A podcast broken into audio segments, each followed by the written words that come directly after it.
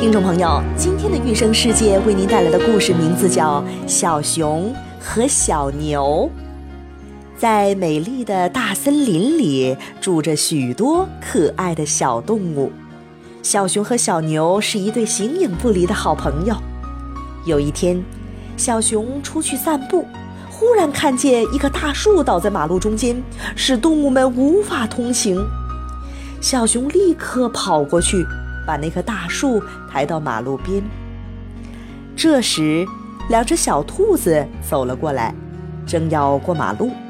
小熊赶忙对他们说：“你们看，是我把大树抬到马路边的。”小兔笑着说：“谢谢小熊，要不是你，我们就没法过去啦。”小熊挠了挠脑袋。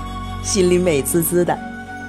三只小羊走了过来，小熊又说：“小羊们，刚才那棵大树倒在马路中间，是我把大树抬到边上的，要不你们就过不去了。”小羊们连连表示感谢，说：“咩，小熊真棒，我们替小动物们谢谢你。”小熊听了，觉得自己很了不起，得意洋洋地笑了。他继续向前走着，忽然看见了他的好朋友小牛。小牛见小木桥上有一个洞，于是拿来工具，认认真真地补修起来。不一会儿，小木桥就修好了。小牛脸上露出了微笑。这时，小动物们从小木桥上走过，说。咦，是谁把小木桥修好的呀？小牛在旁边默不作声。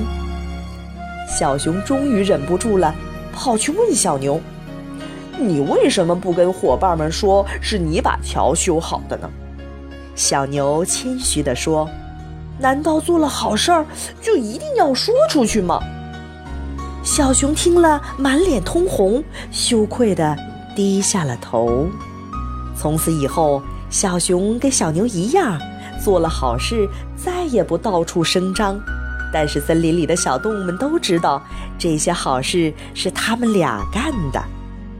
小朋友，这个故事告诉我们：小熊做好事以后，到处炫耀，得意洋洋；与小牛修好小木桥后的平淡和默不作声，形成了鲜明的对比。文章告诫我们。